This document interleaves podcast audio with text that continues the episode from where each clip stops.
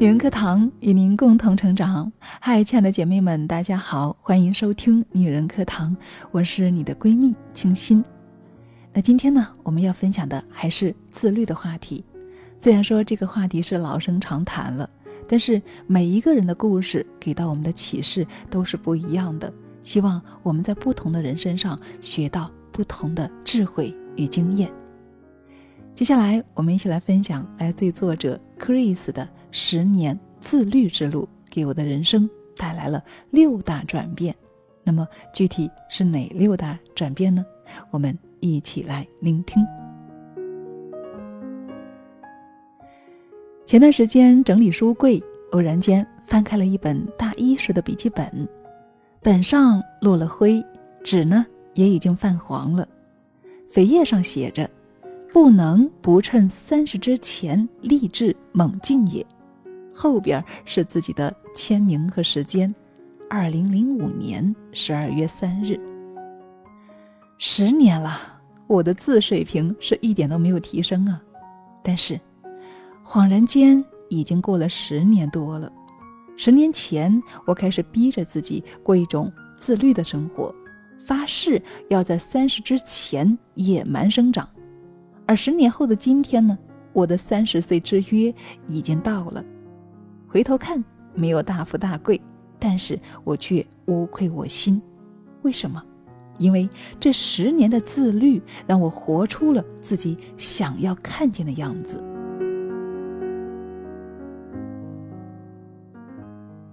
回到十年前，我从一个十八线小城来到了还没有雾霾的帝都北京。经历了第一年大学生活和城市生活的震撼与迷茫，总有一种自卑感在隐隐的作祟。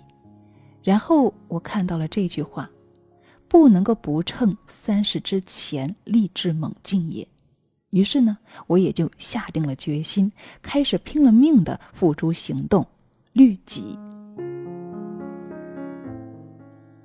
第一年，迷茫困惑。沉淀思考。第二年，我决定要做学生工作，于是成为了最年轻的学生会主席。我喜欢唱歌，于是拿到了学校十佳的歌手。我热爱交流，于是成为了校园优秀的主持人。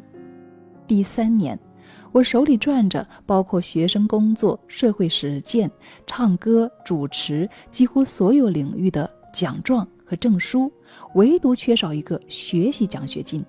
于是我辞掉了所有学生工作，放弃所有的业余娱乐，靠着一年的勤奋，从班级末尾成为了全系第二，拿到了一等奖学金。第四年，在选择保研时，我毅然决定支教一年，然后风尘仆仆地来到山西的一个国家级贫困县，一个村庄学校。志愿支教一整年，最后获得了中国优秀志愿者的称号。毕业的时候，我成为了全系唯一的一篇优秀毕业论文获得者，也当之无愧地被授予了北京市优秀毕业生的荣誉。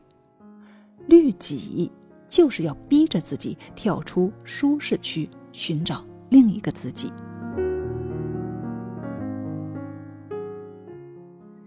在求职那年，我也同样经历了毕业生求职碰壁的困境。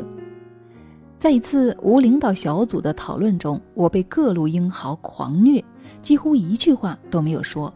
我低落的从面试场走了十公里回到学校，然后告诉自己：别人行，我也一定可以。我研究了几十个关于面试的视频，看了十几本求职书籍，然后不断的打磨简历。自我介绍的版本更新了十几次，真的把自我介绍都倒背如流了。其他人在玩游戏，我在改简历；其他人在打牌，我在改简历；其他人在追剧，我还是在改简历。短短的半年，我真的拿到了包括中国农行总行、招商银行总行、万科总部、平安总部等十个 offer，而且全部都是世界五百强。律己是为了让自己的人生多一种可能性。从学校到社会，我也和很多人一样，从清瘦少年变成了大腹便便的大叔。有一天，我看着镜子里越来越臃肿的自己，实在无法继续忍受了，于是决定从今天开始减肥吧。我开始疯狂的跑步，从三公里气喘吁吁到十公里轻松搞定，再到成为一个业余的马拉松选手。我严格控制饮食，坚决过午不食，戒油、戒糖、戒盐。除了粗粮，不进一点主食。有一段时间，中午只吃一碗蔬菜沙拉，且不加沙拉酱。我总是在开玩笑，再痛苦的人生也抵不过我每天吃一顿苦菊。我开始健身，因为要照顾孩子，我没有时间去健身房。于是呢，我下载了训练的视频。孩子一睡，我就开始疯狂的卷腹。一个月之后，不多不少，正好减肥二十斤。还有隐隐若现的六块腹肌，很多人问我：“你不会饿吗？”饿呀！每天晚上满脑子的油泼扯面，但是确定了目标就必须要搞定。律己就是要不断的雕刻一个全新的自己。都说身体和灵魂都要在路上，身体的强健之外，我还热爱读书写作，白天上班，晚上看孩子。我只能够在深夜与清晨伏案写作，每晚十二点一点睡，早上五点半起的生活，我觉得赚翻了。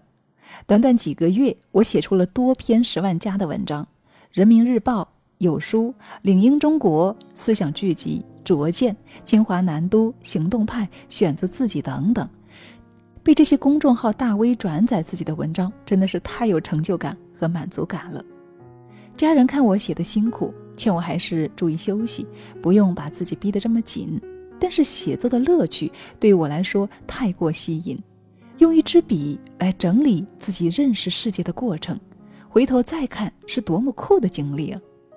不仅运营自己的公众号，我还每周一本书，每本书十二篇文章，天天领读。在二零一六年年度的领读人评选中，我拿到了最受欢迎领读人奖。一方面觉得自己快被榨干了，另一方面呢，也觉得自己在持续的更新自己。律己就是要让自己的身体和灵魂永远在路上。没错，我还是一个父亲，一个二胎的奶爸。我深知读书对一个人的重要性。大宝很小的时候就开始不断的给他阅读、阅读、阅读。三年时间，我给孩子读了三百多本书，而且呢，很多书读了太多遍，都已经翻得又破又旧了。我给孩子立了一条规定：孩子，买书的一切权利都交给你，只要你想读书，爸爸妈妈都会无限制的支持你。于是呢，我们家成了书海，我的书。妻子的书，孩子的书，书架都放不下了，就放到客厅、餐厅。我们要让每一个伸手可得的地方都摆上书籍。父母有多耐心，孩子就有多爱读书。一天上班回到家，已经疲惫不堪了，但是我总是坚持着每天给孩子读书。我坚信，没有不聪明的孩子，只有太懒惰的父母。孩子在这样的环境下也酷爱读书，就连上厕所、出去买个菜都要把他喜欢的书带上。我也曾质疑，读了这么多书，孩子真的读进去了吗？直到有一天，孩子把一本书中的几十面国旗的国家一字不差地说了出来，我才知道，坚持给孩子读书是一个多么正确的选择。还有一件事情。这些年呢，始终都是我和老婆两个人独自带孩子。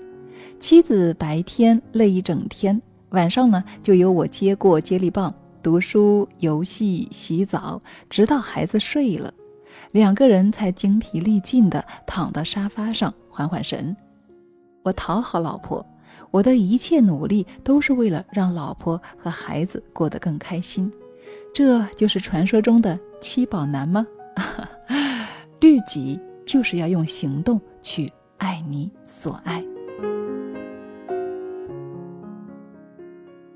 工作几年之后，不到三十岁，我的月薪已经过三万了。虽已小康，但是异常的焦虑。我深感自己知识储备不足，能力配不上自己的年薪，于是呢，又下了一个决定，考博士，而且是非常难考的在职博，因为现在基本上高校已经不再愿意招收在职博了，所以在职博的分数线甚至要比普通博士要高五分。但是我不信邪，我决定的事情就一定要搞定。上班带孩子已经是耗费了太多时间。我只能够把写作的时间腾出来，开始复习看书，经济学、管理学、计量学这些早已经忘在脑后的知识，又一次重新摆上书桌。但是时间和精力是有限的，我的复习进度严重的停滞，眼看着考试还剩一个多月，我跑去和老婆沟通，希望能够给我放一个月假，考不上博士提头来见。于是，老婆带着孩子回娘家，我呢则进入了疯狂复习的状态。白天上班不能够打折扣，下班之后，一个人背着双肩包跑到家里附近的图书馆，一看就是一晚上。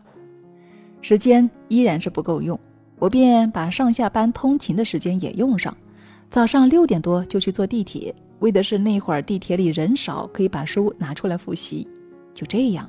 全力奋斗一个多月，我最终以专业课第一的成绩考上了那所财经类 TOP 院校的会计学博士。所以，律己就是要不断的让自己更新迭代，持续成长。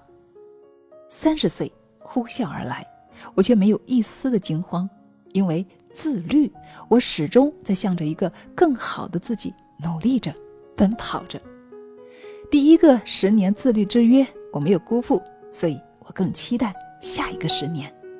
哇哦，亲爱的们，怎么样？有没有被这位七宝男震撼到啊？心里可能在想，我的先生也这么好就好了。有时候我们会觉得，为什么有些人运气就那么好呢？什么好事都让他给占了。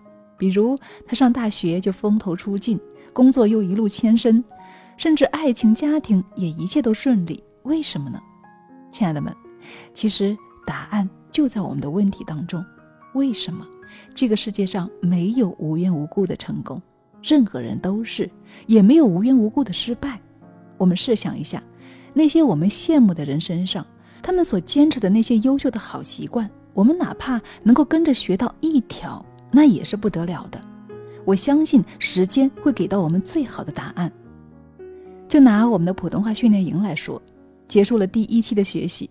马上六月份即将开启第二期了，就在昨天晚上，我们做了一场别开生面的复盘分享会，每个姐妹都讲述着自己的成长之路，我静静的听着，内心也被感动着，因为听到了姐妹们最早的打卡时间是早上四点，最晚的是晚上十二点，还有很多姐妹的打卡音频里夹杂着各种声音，其中婴儿的声音是常态。除此之外，还有坐公交车的声音、菜市场的声音，各种声音反映着我们姐妹们的刻苦努力。说实话，我真的为姐妹们感到高兴，为姐妹们这份努力和刻苦而感动。所以，亲爱的们，世界上真的没有那么多难以办到的事情，关键在于你到底有多想做成这件事情，以及你有没有拿出那么一点点的勇气。这个勇气。有时候是自己拿出来的，但有时候呢，也可以是别人拉你一把、推你一把的。就比如我们女人课堂的社群，在社群里面，姐妹们有时候就会成为拉你一把、推你一把的力量。所以呢，我们把女人课堂的社群又进行了一个大改版，我们联合百万姐妹做成了属于我们自己女人课堂特色的闺蜜办学社群。把之前单纯的交流变成了三大系统，分别是读书陪伴、课程学习以及复盘，还有兴趣爱好营。在这里呢，我们也真诚的邀请亲爱的你们一起来到我们的社群，找到一位一对一的姐妹，选定一项你想要学习和精进的课程或者是兴趣，我们一起手拉着手向前走，一起去成长。六月份读书会将全新进行改版。六月份还会开设新的魅力演说课、瑜伽课、蜕变课等等，以及我们的兴趣营、跑步营、早起营等等。我相信这么多的课程，这么多的活动，总有一个能够给到我们一些信心和力量。与此同时呢，每一周我们还会进行一个闺蜜 PK，我们每一周呢将会评选出一位闪耀的明星闺蜜。怎么样？是不是很精彩？是不是很期待？所以，亲爱的们，如果你正好听到这期节目，那么就欢迎你来加入我们，跟我们一起玩吧。加入的方式呢是关注我们的微信公众号，搜索“女人课堂”四个中文字，或者呢搜索我们的 ID 号 FM 一二三二。有任何疑问也可以加我们的班长微信号二八四九二七六九八二。好了，亲爱的们，我是清新，一起陪伴你成长的闺蜜，期待着我们在成长的路上一起携手向前。姐妹们，我们下期再见。